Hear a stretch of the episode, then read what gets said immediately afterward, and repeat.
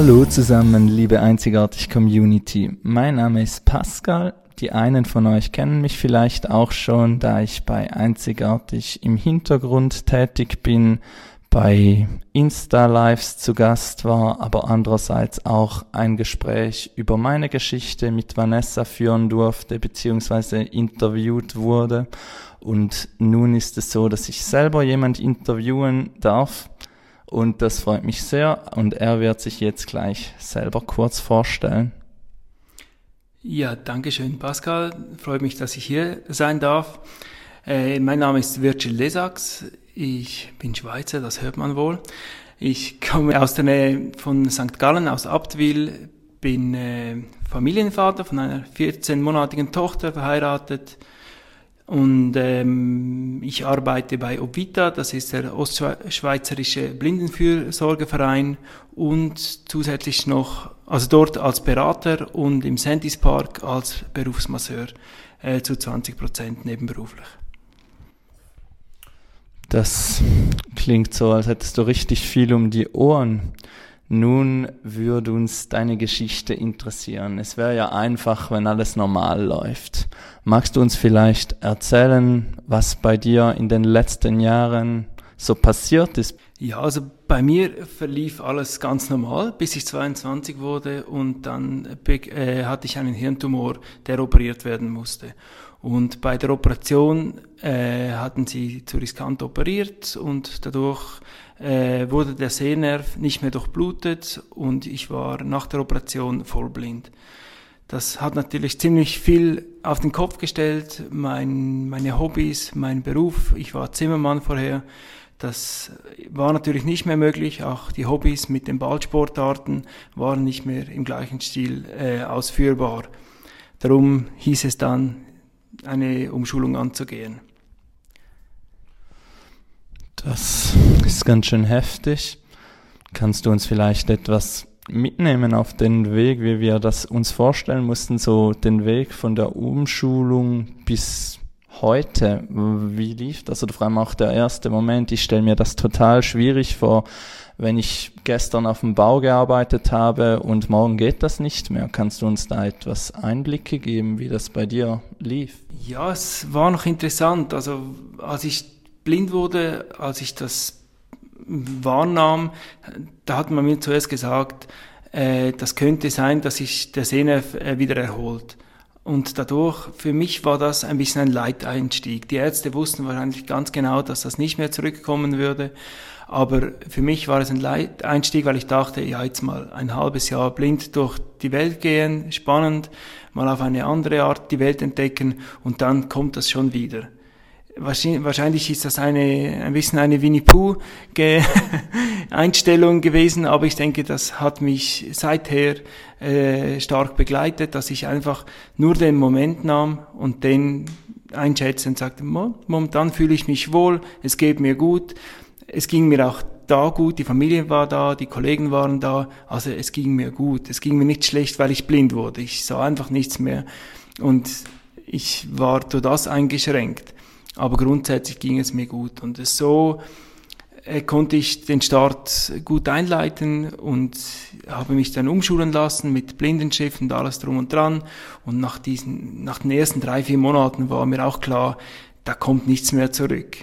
Aber irgendwie konnte ich das bis dann schon verarbeiten äh, und ich, ja, ich konnte es angehen, das Leben als Blinder. Ich denke, ich habe nie gedacht, kann ich Familie haben, kann ich etwas arbeiten, was kann ich tun, wo bin ich eingeschränkt. Soweit habe ich gar nie gedacht, sondern ich habe den Tag genommen, die Umschulung gemacht, mich entschieden, äh, die KV, die kaufmännische Ausbildung anzugehen und so Tag für Tag, Monat für Monat, äh, ja, das Leben neu in Angriff genommen. Ich bewundere das, wie du damit umgehst und mit dieser Situation, wenn das von heute auf morgen sich komplett verändert. War das psychisch nicht eine extrem große Herausforderung oder hattest du da Unterstützung oder brauchtest du das gar nicht, weil du einfach ein gutes soziales Umfeld hast? Äh, Unterstützung äh, hatte ich nicht benötigt ich hatte sicherlich ein gutes Umfeld, aber ich denke, ich kann dankbar sein über meine Einstellung, über meine Grundeinstellung. Ähm, wie ich vorhin gesagt habe, der Winnie Pooh.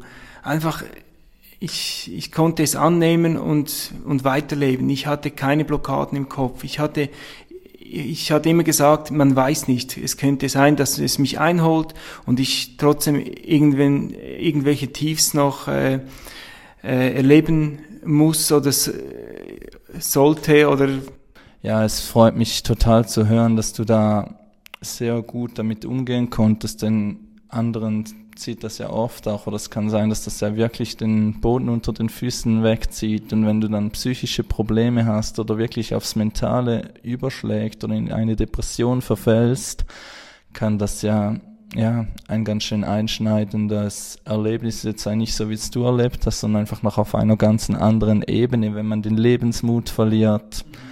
Hast du vielleicht Tipps, was du Personen geben würdest, die auch von jetzt auf gleich so quasi so brutal den Boden unter den Füßen vielleicht verloren haben oder vom Schicksal heim, heimgesucht wurden. Was wär, hättest du vielleicht hier für Tipps für Personen, die in ähnlicher Situationen sind? Hm, ich glaube, groß Tipps kann ich gar nicht geben, weil ich denke, viele Personen, die mussten sich herauskämpfen aus einem Tief und Strategien entwickeln, um wieder die Perspektive zu erlangen. Und das musste ich zum Glück nicht. Ich kam nicht in ein Tief. Ich habe oftmals gedacht, allenfalls holt es mich ein. Es kann doch nicht sein, dass ich so gut durchkomme, dass ich keine Tiefs habe und dass ich immer, äh, immer fröhlich bin oder aufgestellt bin.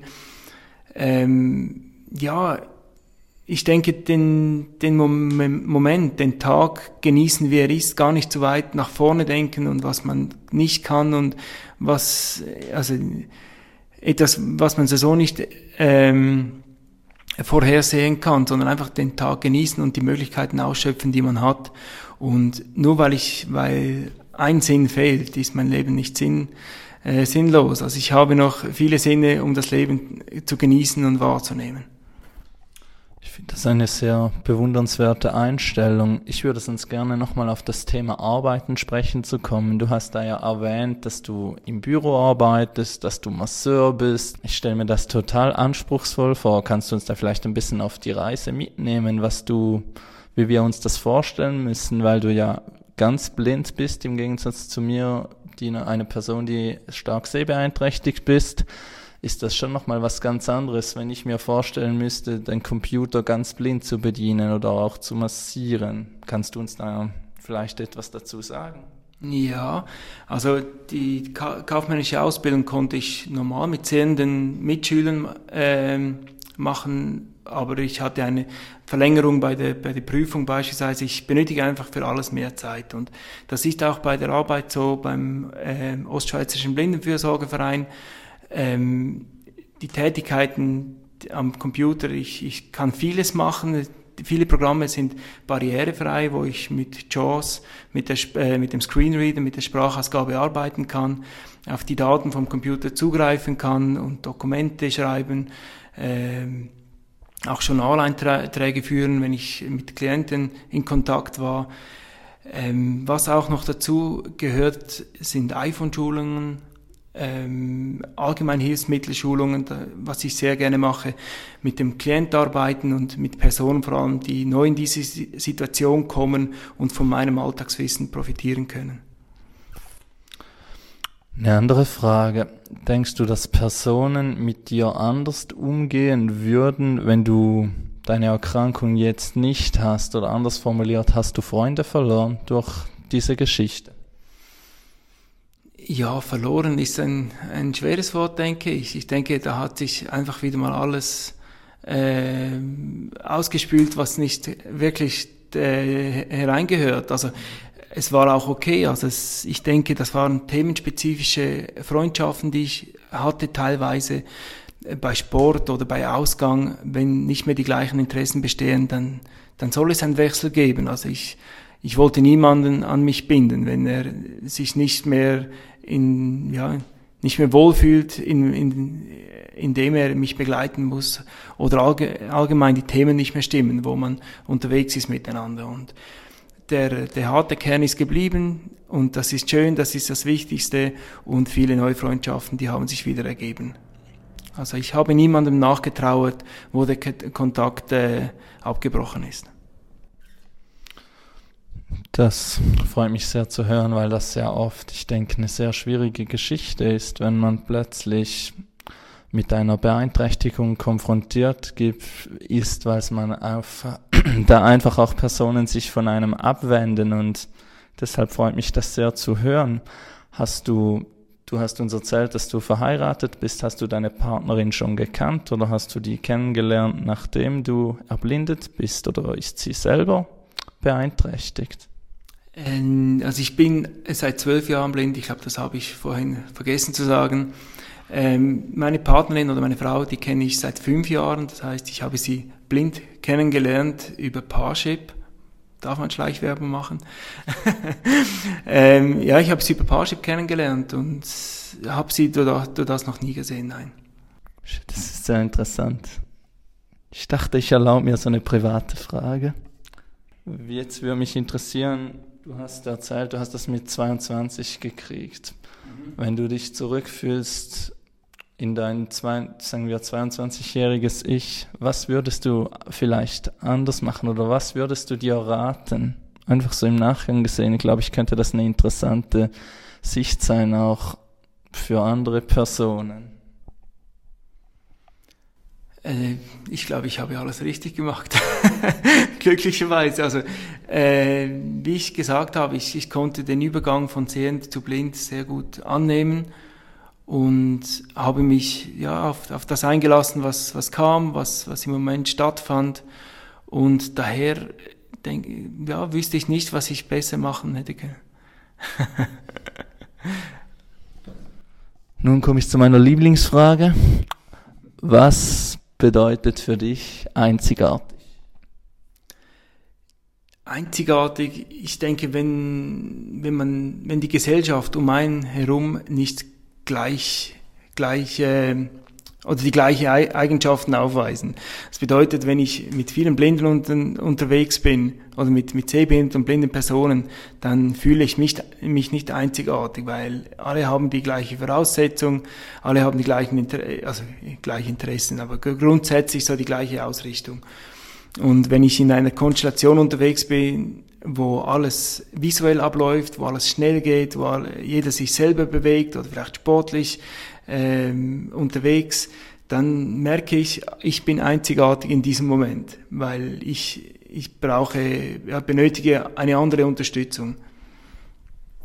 Aber ich denke, jeder ist einzigartig. Es kommt auf die gesellschaftliche äh, Konstellation drauf an und welche, ja, welche Eigenschaften das man mitbringt. Das ist fast schon ein ganz schönes Schlusswort. Nun würde mich noch interessieren, hast du das Gefühl, dass im Umgang mit Menschen mit einer Beeinträchtigung, da du das ja jetzt auch schon länger, lange Zeit mit dir rumträgst, dass, dass, dass sich da in der Gesellschaft etwas verändert hat? Oder geht man mit blinden und Personen genau gleich um wie vor zehn Jahren, zum Beispiel bezogen auf die Arbeit, auf die Schule, kannst du das irgendwie beurteilen oder hat sich in der Gesellschaft etwas verändert im Umgang mit Beeinträchtigten? Das würde mich sehr interessieren, was das aus deiner Ansicht. Also ich glaube, das Einzige, was mir äh, aufgefallen ist, ist die, die Barrierefreiheit im Internet. Ich denke, das ist in den letzten zwölf Jahren schon, ähm, schon, schon mehr im Fokus dass darauf geachtet wird, dass wir Zugang haben mit, mit der, bei der Digitalisierung. Und das ja, hat sicher eine gute Entwicklung genommen. Aber sonst in der Gesellschaft glaube ich nicht. Also ich als blinde Person, ich habe eigentlich zu 99,9 Prozent nur schöne ähm, Begegnungen gehabt. Also schöne Gespräche, die ich aufgrund meiner Erblindung hatte. Äh, Personen, die entgegenkamen, die Unterstützung angeboten haben ähm, ja, ich denke es schon, schon fast, man ist aufmerksamer auf mich. Man, man äh, bietet mir eher Hilfe an, wenn ich mit dem weißen Stock komme. Hast du auch negative Erfahrungen gemacht, zum Beispiel auch in der Öffentlichkeit, zum Beispiel mit dem Stock oder so. Im Gegensatz zu anderen Krankheiten sieht man dir ja quasi an, dass du blind bist oder nicht gut siehst, wenn du einen Stock hast. Oder hast du da noch nie negative Erfahrungen gemacht? Ja, ich denke, der weiße Stock ist, ein, ist, ist, ist unser Vorteil und äh, von uns Blinden. Also die Gesellschaft im In- und Ausland weiß Bescheid, wenn ich mit dem weißen Stock komme und habe Verständnis, äh, dass ich Unterstützung benötige oder dass ich gewisse Sachen, gewisse Situationen nicht gleich meistern kann. Und ja, das ist ein großer Vorteil, der greifbar ist für die Gesellschaft. Du hast zu Beginn des Gesprächs noch ein bisschen über Hobbys und Freizeit gesprochen. Kannst du uns vielleicht, was hast, also du hast erzählt, dass du ein Kind hast, dass ja, machst du auch Sport oder hast du sonstige Aktivitäten, die du jetzt normal betreibst? Wenn ich mich richtig erinnere, warst du ja auch mal sportlich sehr aktiv. Ja, momentan gehe ich einmal die Woche äh, laufen, also joggen, in Schweizerdeutsch, glaube ich. äh, genau, also das ist meine hauptsportliche Betätigung. Sonst äh, ab, ab und an mal schwimmen, im Winter ab und an mal äh, Skifahren. Das gehört schon auch dazu. Interessant. Eben, wenn man blind oder sehbehindert ist, man ja oft auch auf Unterstützung angewiesen oder es ist vielleicht manchmal schwierig, alleine etwas zu unternehmen. Bist du mal alleine gereist oder geflogen oder hast du mal als du ganz blind bist? Das würde mich total interessieren. Also gereist bin ich schon einige Male mit dem, mit dem Zug nach Südfrankreich, mit, mit dem Flieger nach, ähm, nach, äh, nach England. Aber da hatte ich vor Ort anschließend äh, Unterstützung. Also das war ein, ähm, ein Sprachaufenthalt mit der Lehrerin, die, die mich dann begleitet, begleitet hatte ab, äh, ab, äh, ab dem Bahnhof dann. Also das kann ich nicht dazu rechnen. Aber ich hatte vor einigen Jahren eine dreitägige Wanderung gemacht in, in der Schweiz an den Bodensee. Und da hatte ich mit meinem iPhone mich orientieren lassen, also mit meinem Navi-App MyWay äh, hatte ich mich vom, von Weinfelden an den Rheinfall äh, führen lassen. Und am Abend habe ich dann gefragt, die Siri, wo das nächste Hotel ist und hatte mich dorthin führen lassen und das hat sehr gut geklappt. Also ich war beeindruckt und es war ein schönes Gefühl, die Eigenständigkeit so genießen zu können. Eine wunderschöne Geschichte, wenn ich die so höre und ich denke, die könnte auch für unsere Community oder für Zuhörerinnen dieses Podcasts sehr, sehr interessant sein. Auch einfach um zu sehen, dass man trotzdem eine gewisse Freiheit hat oder dass man auch etwas ausprobieren kann. Hast du etwas, was du unserer Community vielleicht noch sagen möchtest?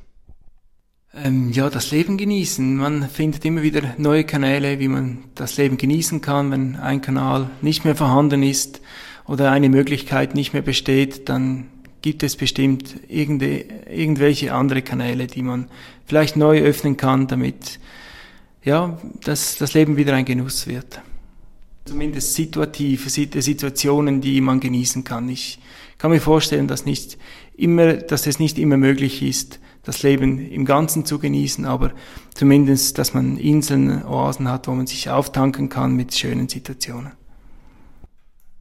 Ich denke, das ist auch ein sehr, sehr gutes Schlusswort, außer wenn du noch was zu ergänzen hast. Ansonsten möchte ich mich ganz herzlich bei dir für das Gespräch bedanken. Ich fand es sehr, sehr inspirierend und freue mich dann diesen Beitrag anhören zu dürfen und bin überzeugt, dass Personen dankbar sind, dass du deine Geschichte mit uns teilst, die einfach in ähnlicher Situation sind und dank deiner Erfahrung sicherlich Mut schaffen können. Vielen Dank. Sehr gerne, danke. Bis raus zu den Sternen, so weit sie die Wolken verdrängt und nicht weniger bleibt als das Licht, Helligkeit, die dich aufblicken lässt und du weißt, es ist Zeit Zeit für alles, was kommt, für das Leben, die Liebe, für den Rest, den Rest deines Lebens.